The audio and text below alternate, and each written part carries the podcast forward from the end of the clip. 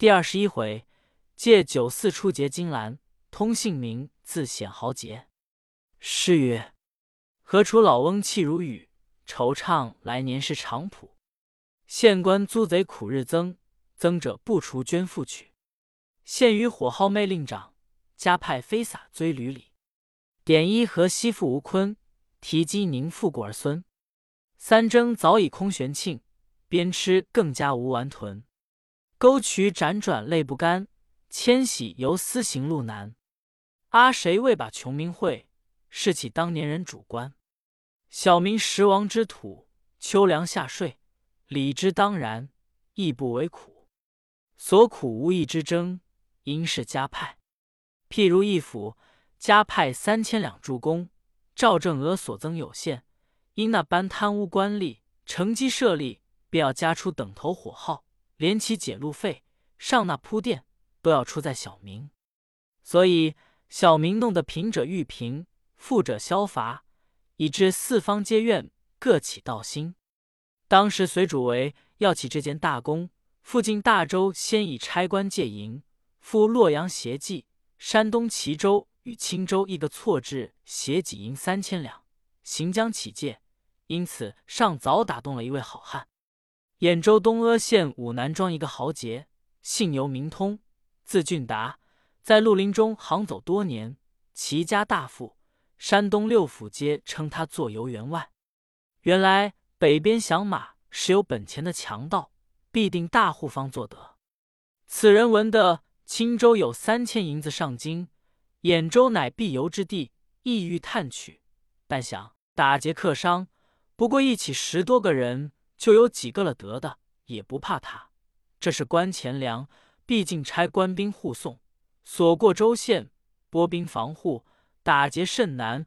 况又是林州的钱粮，怕擒捉的紧，不如放下这肚肠罢。但说起人的利心，即是可笑。游员外明知厉害，毕竟贪心重了，放不下这三千两银子，想家中几个庄客都没甚履历。要寻个好手，与庄客商议。我这武南庄左近，可有埋名的好汉？想寻一人取此无碍之物，也是一桩大生意。庄客答道：“我们街前巷后虽有几个拨手拨脚的，说不上好汉。离此五六里，有一人姓程，名咬金，字之杰，原在斑鸠店住的，今宜在此。当初曾贩卖私盐，拒了官兵。”问边外充军，预设还佳。若得此人，做事便容易了。游园外道：“我向闻其名，你们可认得他吗？”庄客道：“小的们也只耳闻，不会识面。”游园外牢记在心。不道是有凑巧。一日，游园外偶过郊外，天气作冷，西风刮地，树叶纷飞。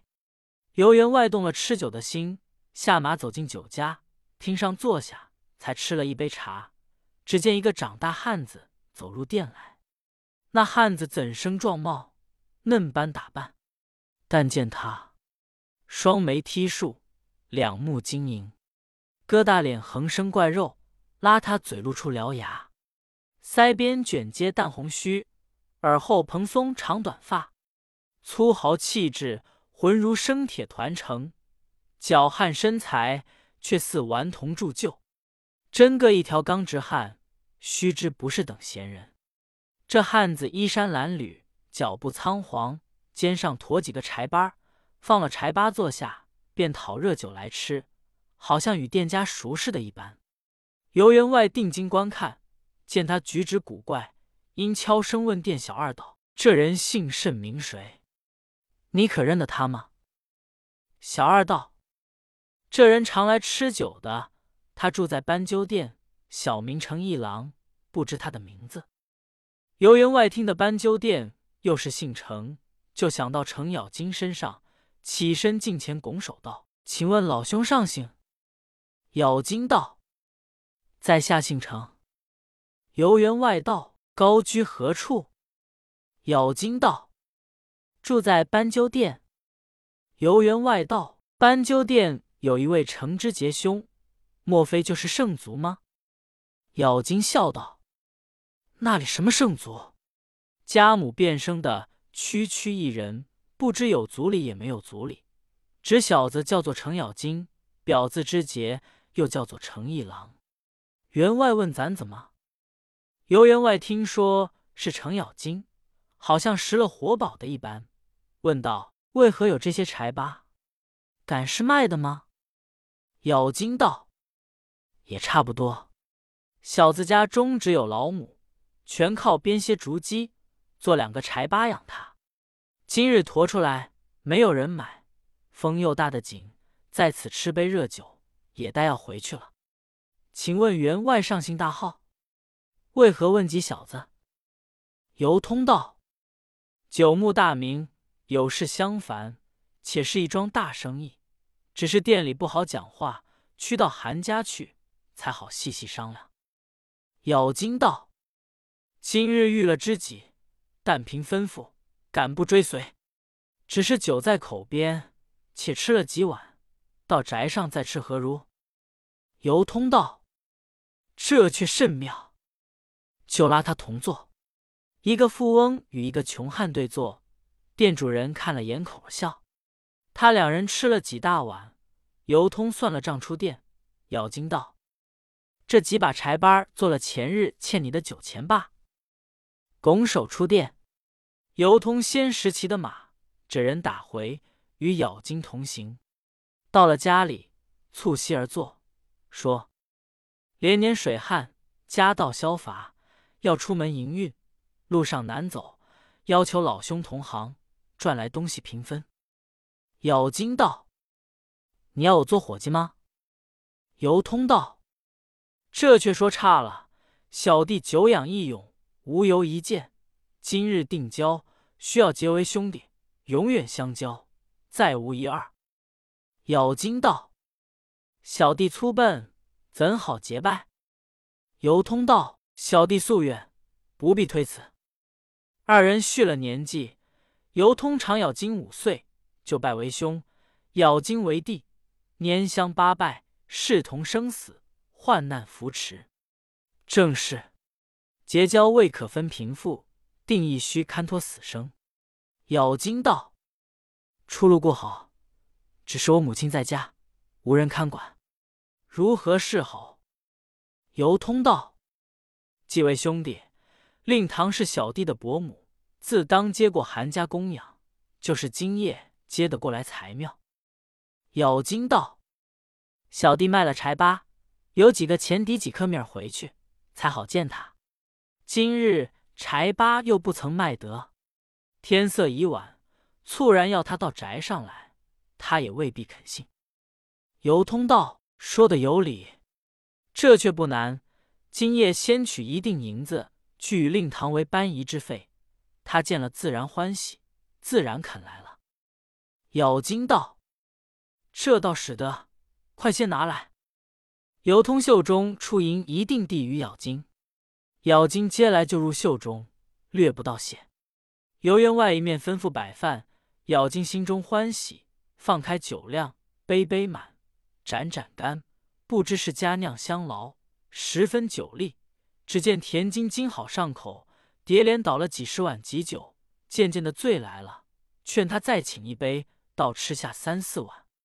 游员外怕他吃的太醉了，倒嘱咐咬金快去迎请令堂过来，明日好日便要出门做生理。咬金只得起身，虽是醉中。一心牵系着这一锭银子，把破衣上的袖狠命捏紧，打工唱诺，作别出门。不想袖口虽是捏紧，那袖底却是破的。举手一拱，那锭银子早在肋边溜将下来，滚在地上，正在尤家大门口。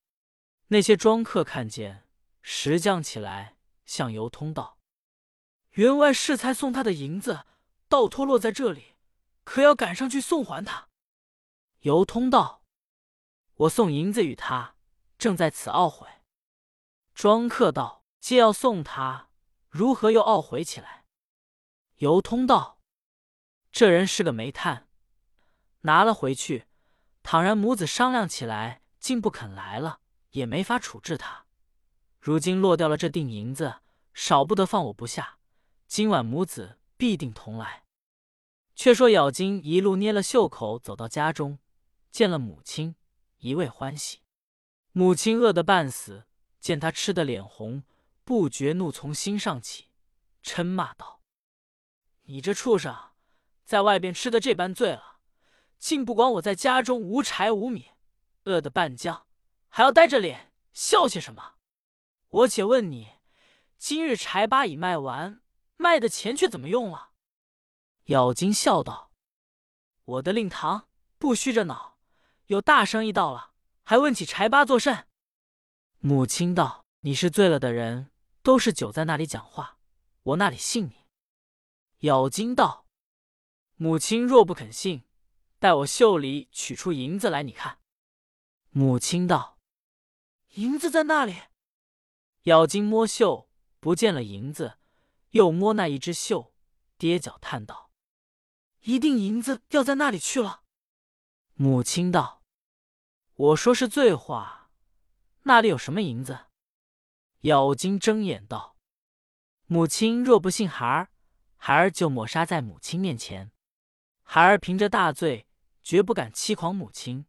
孩儿今日驮着柴巴，街坊村落周回走转，没有人买，在酒店上吃酒。”不想遇着个财主，武南庄的游员外一见如故，拉孩儿回去。孩儿就把几把柴巴算清酒钱，跟到他家。他与孩儿结拜弟兄，要同孩儿出去做些生理。孩儿到母亲在家，无人奉养。他说连夜接了过来，先送一锭银子为搬移之费。孩儿心中欢喜，多吃了几杯，又恐怕遗失了。一路里把衣袖捏紧，不想这作怪的东西倒在袖里边钻了出去。你若不信，如今就驮你到他家去，便知孩儿说话不虚了。母亲道：“既如此，我如今就同你去。家中左右没有家伙，锁了门就去罢。我肚里饿得紧，却怎么处？”咬金道：“你熬到他家，只怕吃不尽。”消化不及，要囫囵撒出来哩。说罢，将门锁上，驮了母亲。黑暗里，直到武南庄由家门首，酒都弄醒了。咬金放下母亲，忙去叩门。管门的早受员外吩咐，料他必来，一闻咬金叩门，随即开了，进去报与员外得知。尤通尚未睡，也待咬金到来，听得到了，喜不可言。接近母子在中堂坐了，尤通便进言道：“舔县人一下些薄产，连年因水涝旱荒加私日费，今欲往江南贩卖罗缎，因各处盗贼生发，恐不好走。闻得令郎大哥是个豪杰，要驱他做同行伙计，得力均分，以供老母甘旨。程母出自大家，小事节礼，笑道。”员外诧异，员外是富翁，小儿是粗鄙手艺之人。员外为商，或者途中没人服侍，故小儿做个后生，月支多少钱钞，做老身养老之用，还像个说话。小儿有何德能，敢与员外结拜兄弟？况且分文本钱也没有，怎么讲个伙计二字？名分也不好相称。员外道。由通九牧令郎大哥高义，情愿如此，吩咐铺毡，匹力仆六一顿拜过了。程母头晕眼花，也拜了四拜。尤通道：小侄与令郎出门之后，孔老伯母家中不便，故此接到韩家居住。倘有不周，百烦体谅。程母道：小儿得复员外，老身感激不尽，但恐小儿性格粗糙，员外。只要另眼看顾他，宽恕他，小儿敢不知恩报恩。尤员外请程母到里面用饭去了，自己与咬金重新吃酒。吃到酒兴刚来，尤通却把黄银的事来挑动咬金。贤弟可知新君即位以来的事？咬金此时深感天子，应道：“兄长，好皇帝，小弟在外边思想老母，昼夜熬煎。”若不是新君即位，焉能预设还乡，母子重会。游园外道：“新君大兴公益，每州县都要出银三千两，协济大功，实是不堪。”咬金道：“做他的百姓，自然要纳粮当差；做他的官，自然要与他催征起见，不要管闲事。”游园外道：“这也罢了，只是我这山东青州也遵天子旨意，要三千两协己。那青州府太守借名撒派，当分外之差，杖死无辜百姓，连取民膏，贪酷太甚。”只把三千两银子起借，他的银子上京，我这兖州乃必游之地。我今欲仗贤弟大力，取他这三千两银子，作本为商。贤弟可有什么高见？这个程咬金曾卖私盐，与为道也不远。见游员外如此相待他，心中又要驰骋，笑道：“哥哥，只怕他银子不从此路来，若打这条路经过。”不劳兄长费心，只消小弟一马当先，这项银子就滚进来了。员外道：“贤弟却会什么兵器？”咬金道：“小弟会用斧，却也没有传授。但闲中无事，将劈柴的板斧装了长柄，自家舞得倒也极溜了。”俊达道：“我倒有一柄斧，重六十斤，贤弟可用的。”咬金应道。五六十斤也不为重。游员外回后院去取出那柄斧来，却是混铁打成的，两边铸就八卦，名为八卦宣花斧。亮咬金身躯取一副青钢盔甲，绿罗袍，槽头有一骑青鬃的烈马。尤俊达自己有一副披挂，铁斧头，乌有甲，黑鹰枪，皂罗袍，乌牙马。这些东西。也搬将出来，到饮酒处与咬金一同披挂停当，命手下掌灯火出庄，打到场上去，用灭点火高照，势如白昼。二人马上比试几个回合，手下众人齐声喝彩。这个尤家庄上人家都靠着游员外吃饭，所以明火持枪不必嫌疑。斗罢下马，收拾回庄请宿。次日，这人青州打探黄营什么人押解，几时起身？那一日到长叶林地方，数日之间，探听人回来报，十月望后起身，二十四日可到长叶林地方。有一员械官，一员防送武官，二十名长剑手护送。二十三夜间，游员外先取好酒，把咬金吃个半酣，待从人五谷时候到长叶林。窜多咬金道：“贤弟，我与你终身受用，在此一举。”咬金点头，提斧上马，出长夜灵公道，带住马，横斧于鞍，如猛虎踞于当道。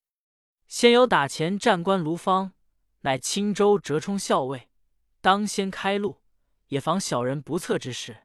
先到长叶林，咬金一马冲将下来，高叫。留下买路钱。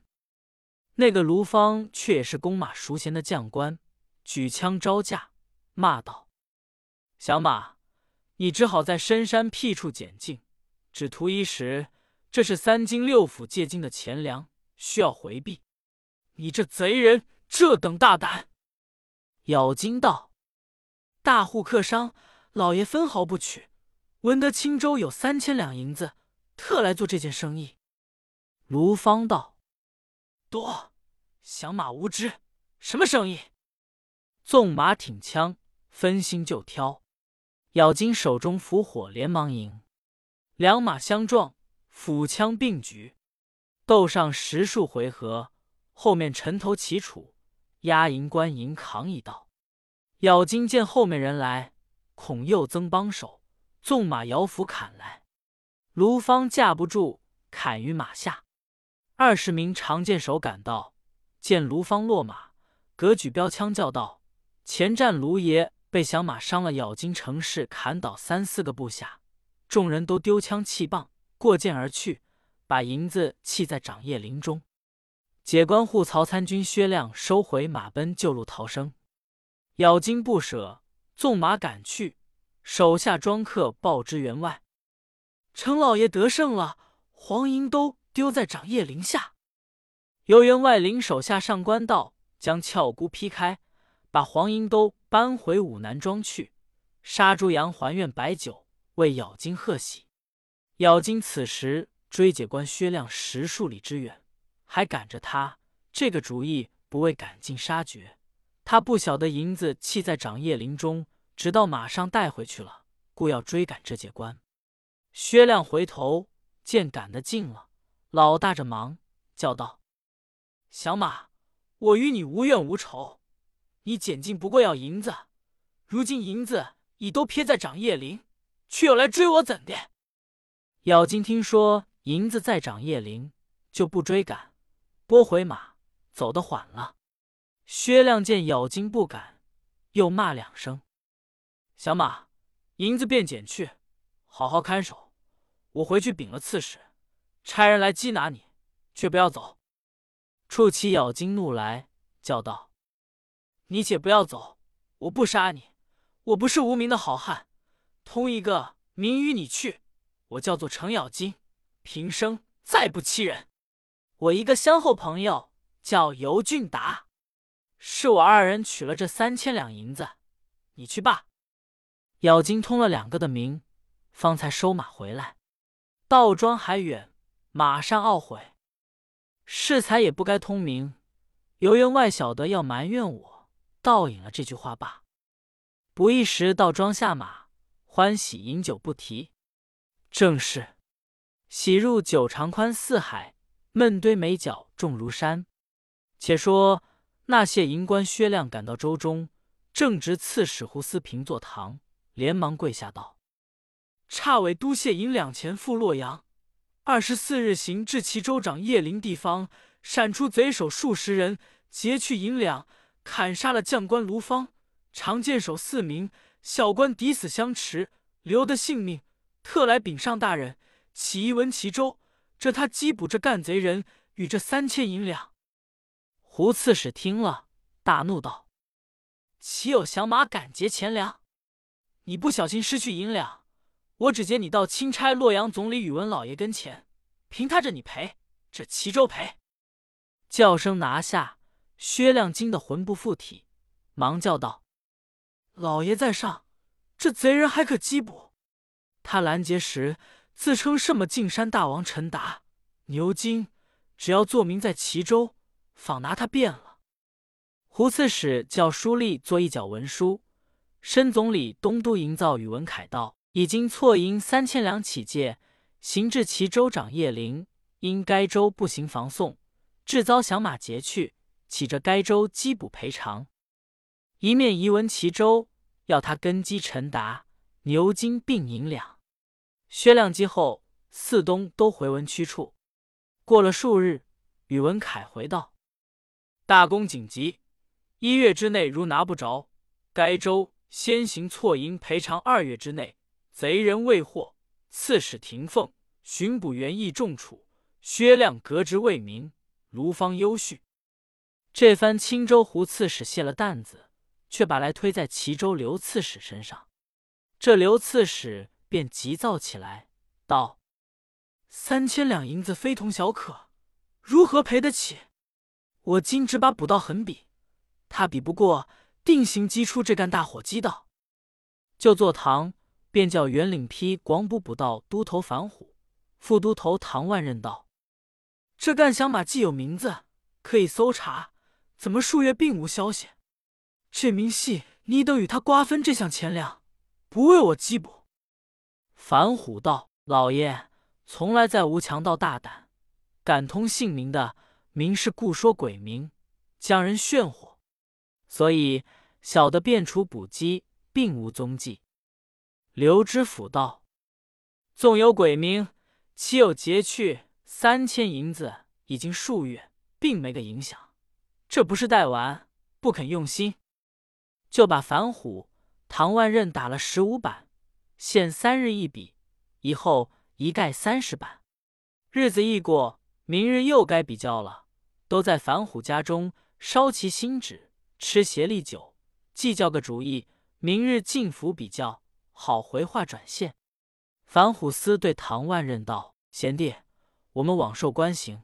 我想起来，当初秦大哥在本州捕到多年，方秦远达就不认得陈达，也或认得牛金。今再来总管标下为官，怎能够我们本官讨得他来？我们也就造化，自然有些影响了。